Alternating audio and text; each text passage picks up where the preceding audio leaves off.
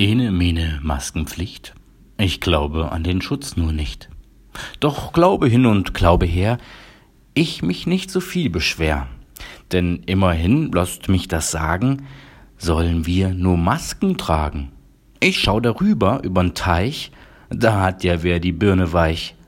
Och spritzt euch all ihr Trump-Genossen, euch Ethanol in eure Flossen. Das zeugt von Hirn und spart auch Geld.